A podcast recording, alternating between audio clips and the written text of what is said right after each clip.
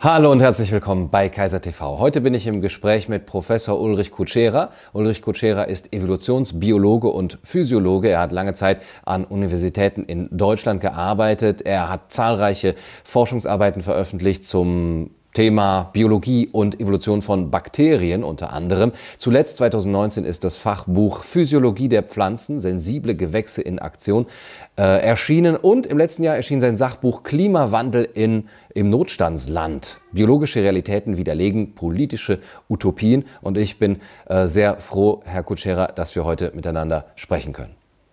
Vielen Dank für die freundliche Einladung. Es gibt ja eine gewisse Diskussion um die mh, hm, Validität des PCR-Testes, äh, der, also was jetzt eine Infektiosität angeht. Äh, halten Sie dieses, ähm, diesen, dieses Mittel für geeignet, um eben diese, ähm, ja, die, die, das Infektionsgeschehen abzubilden?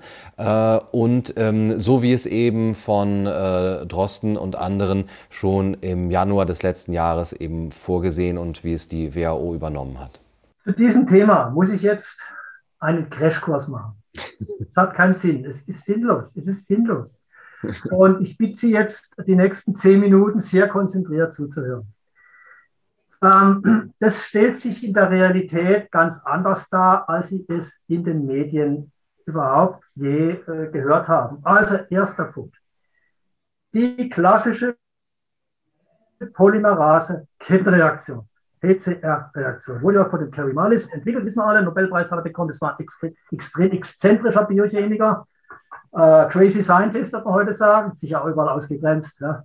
Und der hat, der hat auf einer, in Kalifornien, passt wieder genau dazu, Hippie 68er, ja, der hat auf einer Autofahrt mit seiner Frau auf dem Highway eine Eingebung gekriegt.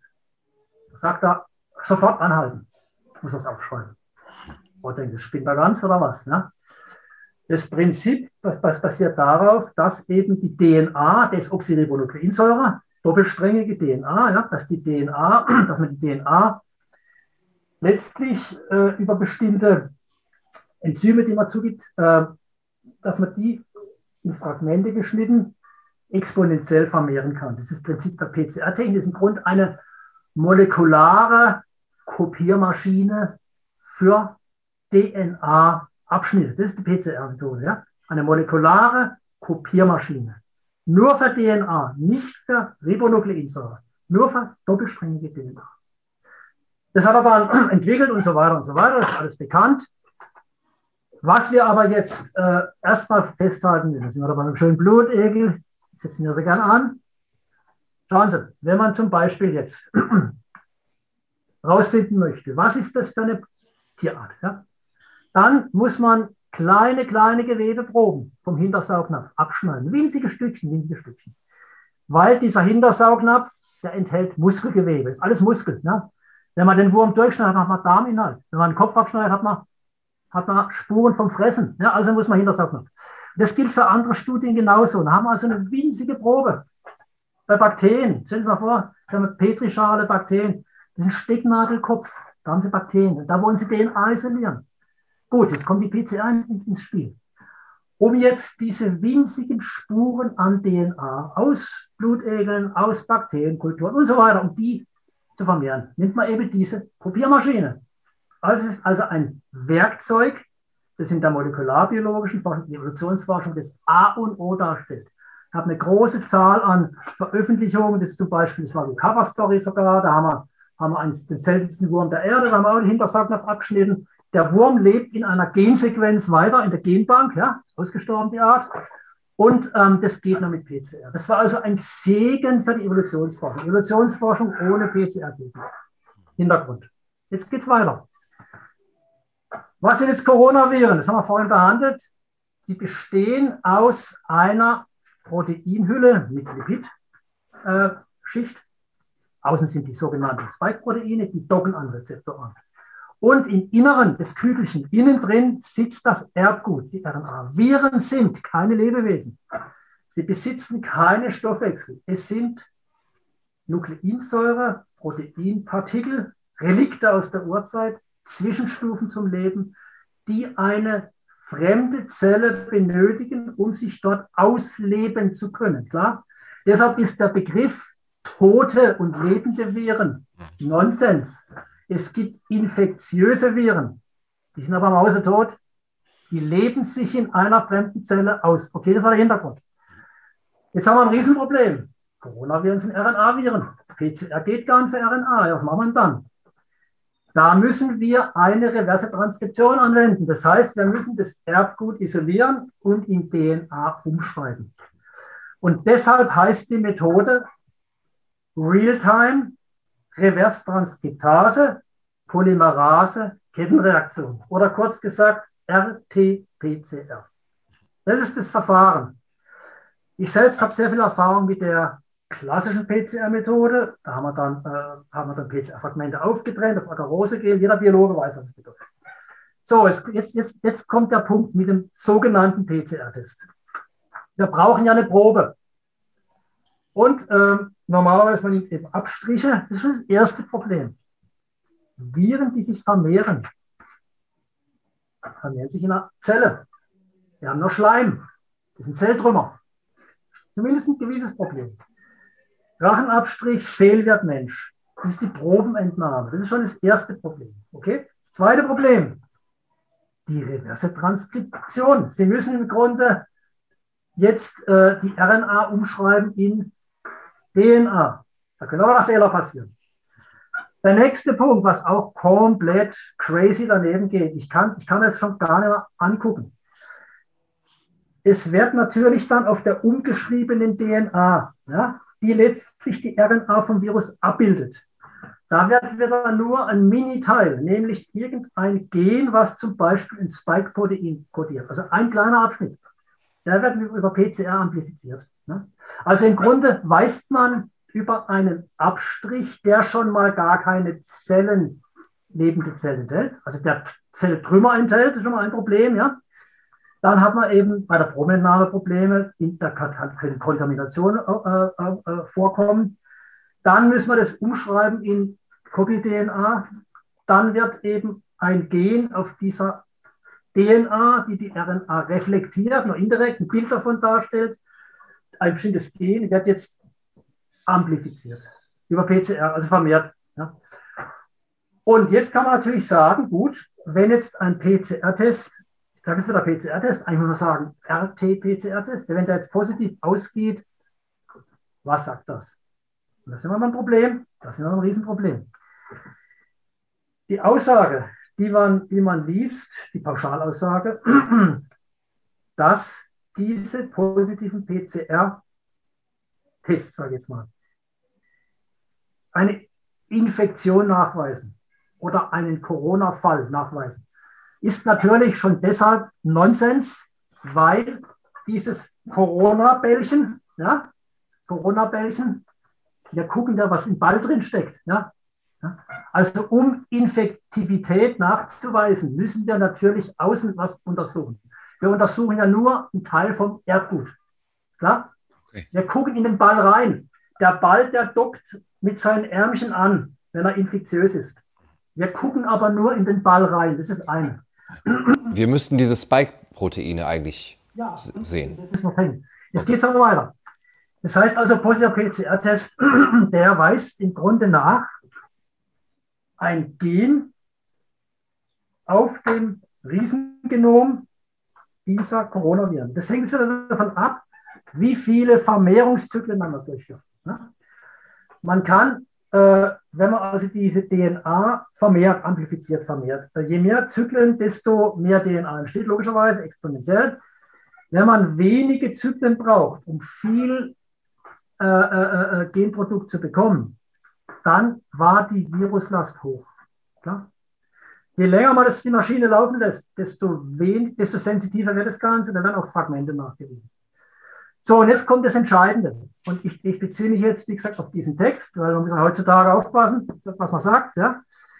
Seite 316, das Bild habe ich Ihnen rausgestellt. Jetzt passen Sie auf. Es gibt eine sehr, sehr gute Studie, ähm, viele Studien, aber eine sehr gute Studie, das zeige mal Original, das ist die Originalstudie, alles ganz solide. Und dann kommt der erste Punkt. Das ist publiziert in einem Mainstream Journal und da schreiben die Virusforscher selber, dass die Realtime-PCR RNA aber keine infektiösen Viren nachweist. Das sagen jetzt Virusforscher selber. Das ist kein Politiker, bla bla. Ja? Und auch nichts von einem gekauften Politiker. Das steht in der Primärliteratur. Das ist der erste Punkt, den ich Ihnen ganz klar versichere. Ja? Der zweite Punkt, ich beziehe mich auf, diese, auf ganz konkret auf diese Studie. Wir müssen wirklich jetzt ganz konkret werden, sonst ist das alles eigentlich sinnlos. Also, geht's weiter. Jetzt wurde in dieser Studie wurden 90 Patienten, die ganz real PCR positiv waren, mehrfach getestet, ja, mehrfach getestet, wirklich echt positiv waren. Die wurden jetzt untersucht. Wie kann man jetzt infektiöse, also zur Vermehrung in Wirtszellen fähige Viruspartikel nachweisen? Okay? Das geht nur mit Zellkulturen. Zellkulturen, das habe ich ja abgebildet. Und da nimmt man seit Jahrzehnten die Vero E6-Zellen. Das müsste in jeder Tageszeitung stehen. Das sind die Vero E6-Zellen. Das sind äh, Säugerzellkulturen weltweit verbreitet. Und diese Zellkulturen, Säugerzellkulturen, wenn man jetzt eine Probe drauf gibt von einem infizierten Mensch, der Symptome zeigt, der, der Corona-Symptome zeigt, ja, und von einem nicht infizierten Mensch, der keine Symptome zeigt, also der, der kann, dann kann man zeigen, dass in der Tat diese Zellen zerbröseln. Das Bild habe ich in dem Buch drin. Das sind ganz reale SARS-CoV-Viren, die eine Vero-Zelle zerstören. Und wenn jetzt ein Politiker das Wort Infektionszahl in den Mund nimmt, müsste er eigentlich gleich sagen, nachgewiesen in einem Vero E6 Säugerzell Assay. Machen sie aber nicht. Und jetzt wurde in der Studie Folgendes gemacht. Da haben, haben jetzt die Wissenschaftler, die sagen, dass der Test nur RNA nachweist und keine infektiösen Viren als Vorquelle. Die haben einfach verglichen äh, Menschen, die Symptome zeigen, die also Fieber, trockener Husten, Atemprobleme, ja? also Covid-19 erkrankte Personen, haben die verglichen mit den anderen. Da kam was ganz Verrücktes raus. Bei 29 Prozent ja, war in der Tat, es war die bei 29 Prozent waren in der Tat ähm, die waren also erkrankt, erkrankt. Da hat der PCR-Test in der Tat, bei 19 Prozent hat er in der Tat vermehrungsfähige Viren nachgewiesen. Klar, bei 71 Prozent, der großen Mehrheit hingegen, ja, da war genauso positiv. Ja. Die waren gesund. Das heißt, um jetzt mal wirklich die Sache auf den Punkt zu bringen, in dieser Studie gibt es viele andere noch, repräsentativ, konnte gezeigt werden, dass 70 Prozent etwa ja, aller positiv getesteten keinerlei Infektion hatten. Das waren Virentrümmer. Und wenn man jetzt den CT-Wert, das heißt die Vermehrungszahl, die Zyklenzahl, ja, CT-Wert, in der Studie geht ganz klar hervor, wenn man über 24 geht, ja, 24 Zyklen, weist man nur noch Bruchstücke nach, also keine infektiösen Viren. Ganz großes Problem, soweit ich weiß, berichten die Testlabors keineswegs über den CT-Wert. Klar? Und wenn die, wenn die 30 Zyklen machen, dann weisen die halt Virenfragmente nach. Mhm. Ja? Um das zusammenzufassen, um nachzuweisen, ob ein Mensch eine SARS-CoV-2-Infektion hat, die zum Symptom Covid-19 zur Lungenerkrankung führen kann. 70 Prozent sind symptomlos. Ne? Kann, kann, ja? muss nicht. Das Immunsystem kann das ja überwinden. Um das nachzuweisen, ist der PCR-Test komplett wertlos. Das geht nur über diese Vero E6 Säugerzellen. Das müsste eigentlich das Wort des Jahres 2020 werden. Vero E6 Säugerzellen, ja. Und über diese Zellen, wenn man Zellkulturen beimpft und die Zellen gehen im Mikroskop kaputt, muss man reingucken. Ja? Die Viren bröseln daraus, die zerstören die Zelle hier dargestellt. Dann kann man sagen, der Mensch, der Patient, hatte in seinem Körper aktive SARS-CoV-2-Viren, die man sogar sehen kann im Mikroskop, wie sie die Zelle kaputt machen. Das ist ein Infektionsnachweis. Sodass also ein Großteil der positiven PCR-Werte keineswegs aktive Viren nachweisen. Wenn man die Studie zugrunde legt, wären es 70 Prozent. Ja?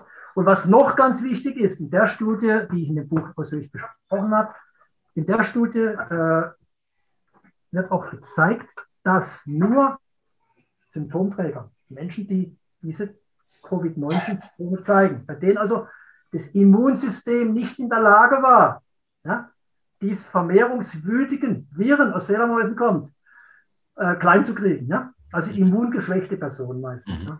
Nur bei denen äh, können eben auch intakte Viren nachgewiesen werden. Bei symptomlosen Menschen weist der PCR-Test großteils Virentrümmer nach. Da ist er also völlig nutzlos, wenn Sie die politischen Implikationen überlegen. Da werden Leute da in Quarantäne geschickt. Das ist ja.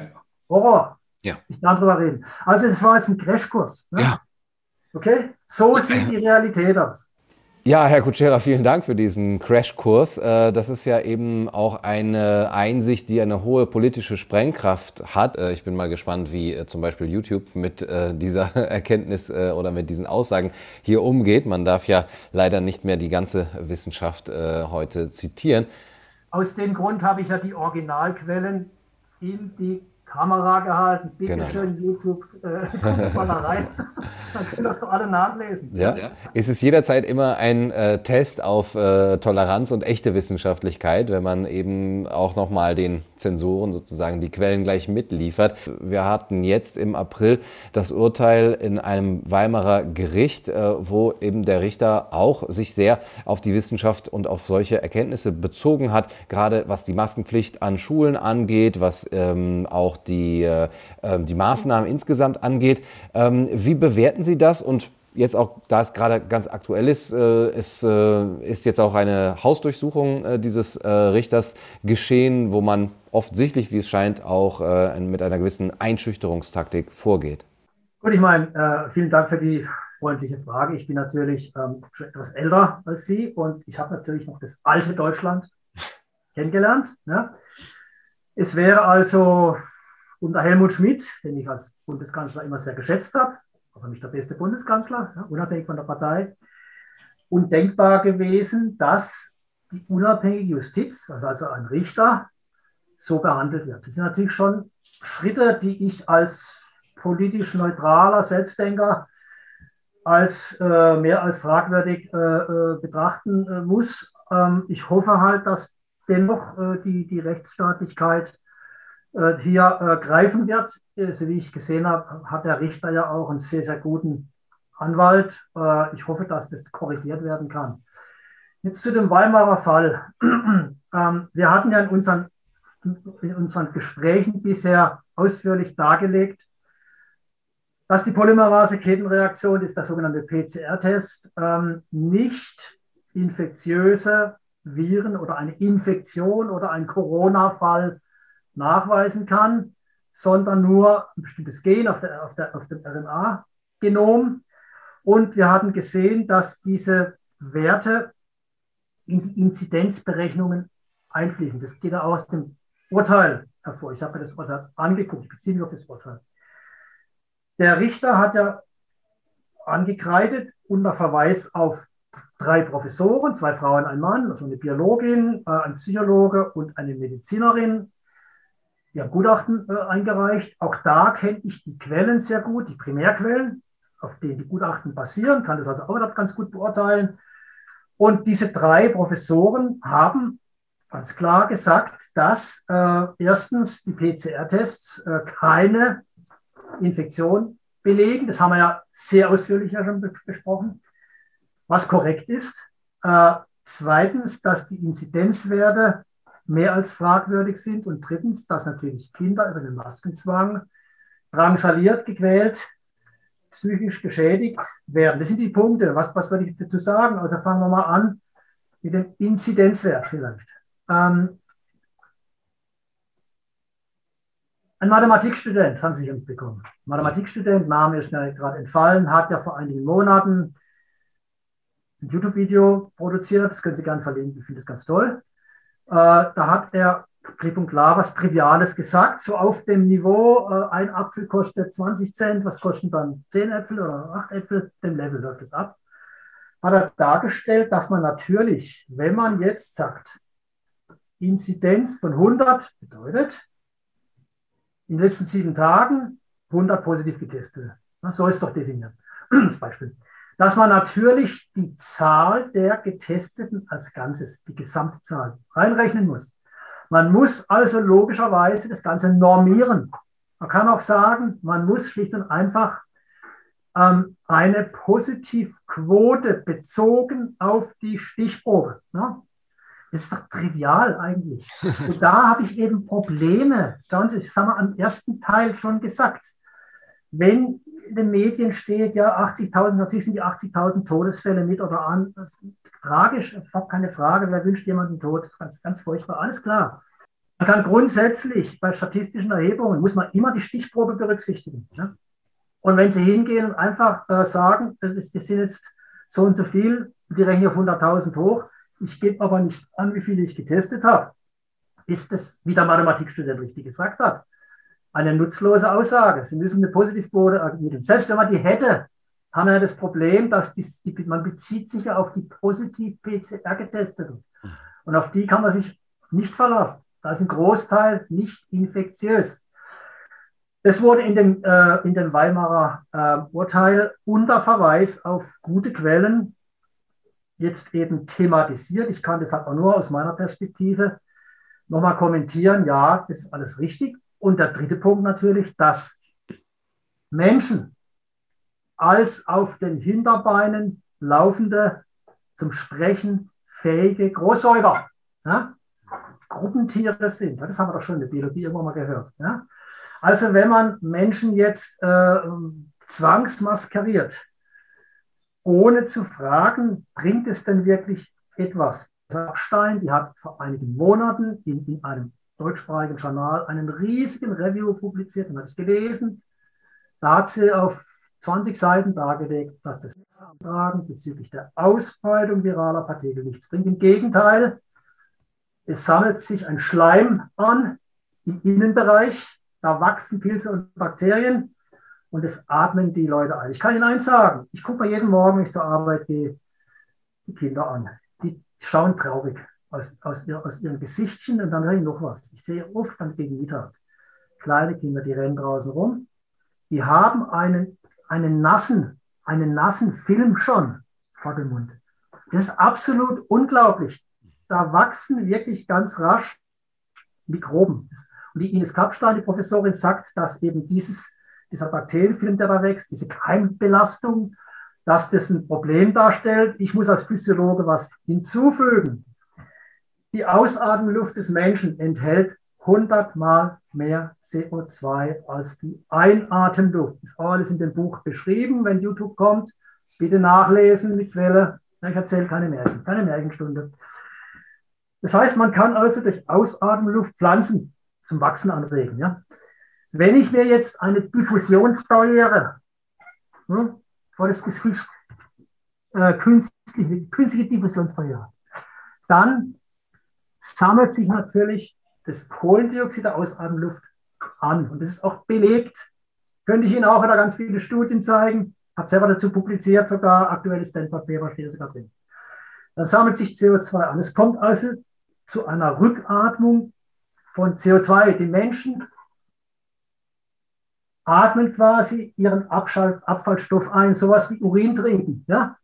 Das ist völlig unglaublich sowas. Das ist alles belegt durch ganz viele gute Studien. Kann ich alle vorlegen. Und das, das nennt man dann Hyperkapnie, das, das klinische Phänomen. Das führt also einmal, dass es einem schwindlig wird, dass es einem schlecht wird, kann zur Bewusstlosigkeit führen, kann sogar zur Osteoporose führen. Das bedenken Sie, dass kleine Kinder, allgemeine Physiologie, die doppelte Stoffwechselaktivität haben verglichen mit Erwachsenen. Und zwar bezogen auf die Körpermaße. Ist das klar, was ich meine? Bezugssystem. Ne? In der Wissenschaft gibt es immer ein Bezugssystem. Man kann nicht einen Wert angeben ohne Bezugssystem, ne? wie der Inzidenzwert. Ja? Wenn man das bedenkt, dass Kinder agile, juvenile Großsäuger sind, die rumrennen und so weiter, wenn man denen quasi die Luft wegnimmt, beziehungsweise eine Diffusionsbarriere äh, vor das München klatscht, äh, da weiß es doch eigentlich klar, dass das Probleme gibt. Und da gibt es aber da klinische Studien, die zeigen, im Urteil auch alles zitiert, dass Kinder Kopfschmerzen, Unwohlsein bis hin zu richtigen Psychosen entwickeln, dass sie nicht mehr in der Schule wollen. In der Evolution unserer Spezies, schauen Sie, die Gattung Homo gibt es seit zwei Millionen Jahren. Ja? Anatomisch moderner Mensch seit 250.000 Jahren. Gab es noch nie eine Population, die sich, die sich freiwillig im Freiland, wo keine Gefahr herrscht, ja, die Einatemluft begrenzt und das CO2 rückatmet.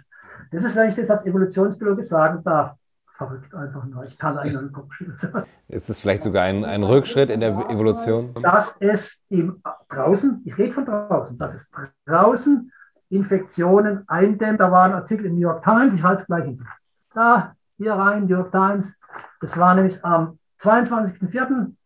Äh, äh, in der New York Times, da war ein Bericht, also gerade das ist wichtig, weil die New York Times ist ja ganz auf der linksgrünen Richtung, ja, das ist ja die Zeit in Deutschland. Ja. Mhm. Da war ein kritischer Bericht, wo drin steht, das sind Fachleute zitiert, dass draußen im Freiland die Masken keinerlei Infektionsschutz bieten. New York Times, 22.04.2021. In dem politisch korrekten Buch habe ich eine Metastudie zitiert, die letzte 2021 da steht das Gleiche drin, ein positiver Nachweis für infektionsausbreitungshemmende Wirkung, vor allem im Freiland, ist nicht gegeben. Die Quelle habe ich da zitiert. Das sind die Fakten. Mhm. Und in, in jener Urteil hat, hat eben der Richter diese drei Experten, zwei Frauen, ein Mann, ähm, halt eingeladen. Die Gutachten sind im Internet. Und ich finde es eine Unverschämtheit, sage ich Ihnen jetzt mal, wenn Mainstream-Medien, wie zum Beispiel, was war es, Focus Online und was war es, äh, NTV, glaube ich, irgendwas die Richtung. Wenn die dann schreiben, fragwürdige Gutachter. fragwürdig. Ich meine, die können sich doch gerne mit den Primärquellen auseinandersetzen. Lesen Sie doch mal den Kapstein Review 2021. Da brauchen Sie mal drei, vier Stunden. Mhm. Dann lesen Sie mal die 50 Quellen, die Sie zitiert haben. Dann sagen Sie doch bitte, was hat die Frau Professor Ines Kapstein da falsch gemacht? Äh, es ist äh, auch wirklich erstaunlich, weil Sie ja sagen, es ist, das sind ja triviale äh, Erkenntnisse. Also da, da, muss man ja nicht mal studiert haben für eigentlich, hätte man gedacht. Oder man kann das eben mit der Mathematik der achten Klasse eigentlich schon erkennen, dass da etwas falsch gemacht wird. Und trotzdem rennen wir alle eben wie die Lemminge hinterher oder eben sehr viele. Herr Professor Gutschera, vielen Dank für das äh, erneut sehr interessante Gespräch ähm, und auch euch, liebe Zuschauer, vielen Dank für eure Aufmerksamkeit. Ich hoffe, es hat euch gefallen. Das erste Interview mit Professor Gutschera könnt ihr hier nachsehen und ansonsten alles Gute, bis zum nächsten Mal. Macht's gut. Nur du sollst der Kaiser meines Herzens